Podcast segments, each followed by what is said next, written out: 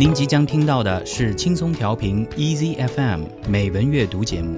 获取更多节目信息或收听更多美文阅读内容，请下载轻松调频 Easy FM App，或访问轻松调频网站 c r i e a s y f m dot com。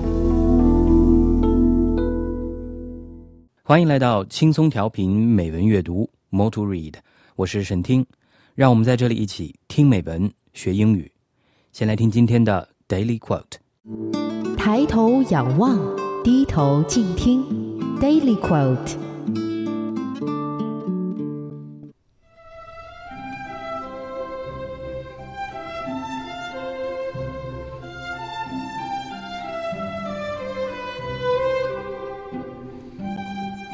As a well spent day brings happy sleep, so a life well spent brings happy death. Leonardo da Vinci。正如一天过得好带来快乐的睡眠。一生过得好，就会带来快乐的死亡。莱昂纳多·达芬奇。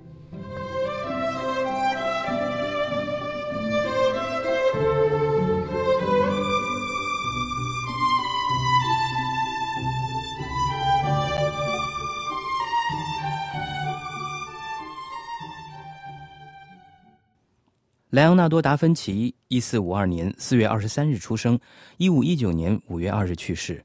是意大利文艺复兴时期的多项领域的博物学家，同时也是画家、建筑师、解剖学者、艺术家、工程师、数学家、发明家。他旺盛的好奇心与创造心和杰出的才能，使得他成为意大利文艺复兴时期最伟大而独特的天才艺术家之一。他与米开朗基罗和拉斐尔并称为意大利文艺复兴三杰。一五一五年。达芬奇应法国国王弗朗索瓦一世的邀请，到法国昂布瓦斯皇家城堡度过他生命中最后的四年。一五一九年去世后，被安葬在皇家城堡的圣于贝尔教堂。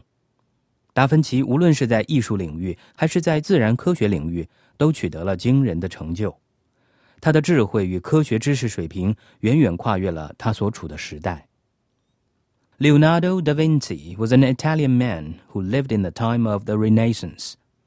He is famous for his paintings, but he was also a scientist, mathematician, engineer, inventor, anatomist, sculptor, architect, botanist, musician, and a writer. Leonardo wanted to know everything about nature. he wanted to know how everything worked. He was very good at studying, designing, and making all sorts of interesting things. Many people think that Leonardo was one of the greatest painters of all time. Other people think that he was the most talented person ever to have lived. The art historian Helen Gardner said that no one has ever been quite like him because he was interested in so many things that he seems to have had the mind of a giant. And yet, what he was like as a person is still a mystery. Leonardo was born at Vinci, which is a small town near Florence, Italy. He was trained to be an artist by the sculptor and painter Verrocchio.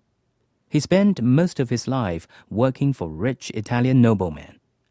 In his last years, he lived in a beautiful home given to him by the King of France. Two of his pictures are among the best known paintings in the world the Mona Lisa and the Last Supper. He did many drawings, the best known drawing is Vitruvian Man. Leonardo was often thinking of new inventions. He kept notebooks with notes and drawings of these ideas. Most of his inventions were never made. Some of his ideas were a helicopter, a tank, a calculator, a parachute, a robot, a telephone, evolution, and solar power.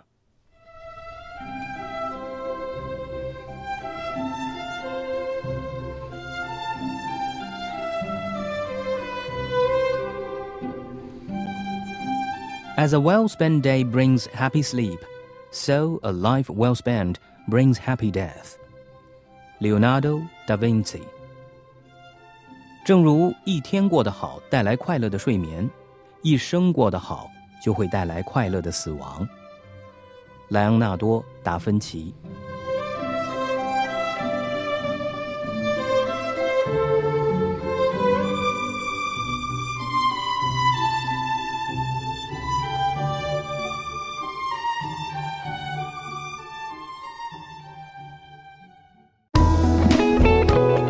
感谢您收听来自轻松调频 Easy FM 的美文阅读节目。您可以下载轻松调频 Easy FM App，或访问轻松调频网站 crieasyfm.com 收听更多轻松调频精彩节目。您也可以关注轻松调频官方微博和微信，了解轻松调频动态，参与轻松调频活动。